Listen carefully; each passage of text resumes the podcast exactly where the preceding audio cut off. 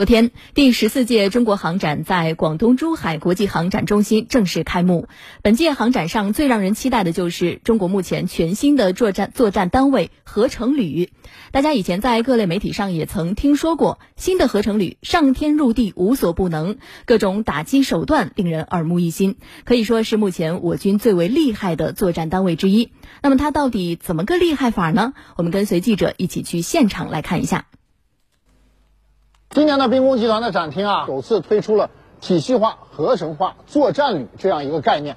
首先呢，我们来到坦克营，在我身边呢就是 VT 四 A 一主战坦克，它是在 VT 四的基础上的改进型。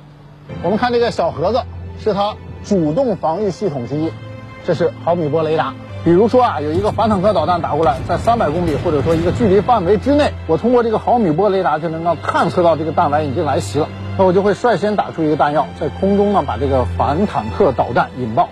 VT 五轻型主战坦克在去年的基础上多了一个字母 U，那这个 U 呢代表了两个无人化的设计，一个就是精英无人机可以负责为导弹进行侦察。此外呢，遇到危险的地形时，坦克驾驶员可以从坦克里出来，利用遥控来无人驾驶这辆坦克。在整个合成旅。的作战单元中，机步营相当于一个刺客的角色。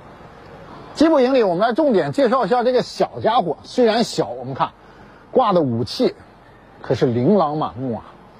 首先，这个无人车上配有高性能光电来做侦察定位，然后呢是配7.62毫米的机枪，同时配反坦克导弹。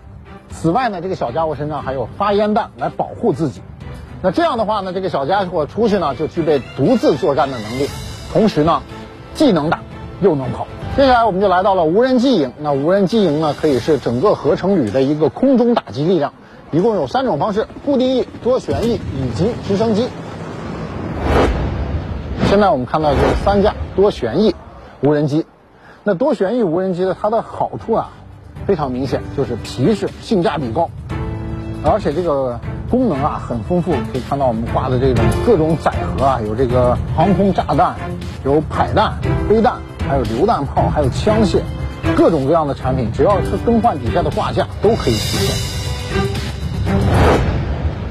那今天我们在兵器馆呢，我们看了坦克，看了大炮，现在呢，我坐在这个山猫全地形车里面，感受真是特别奇妙，特别好。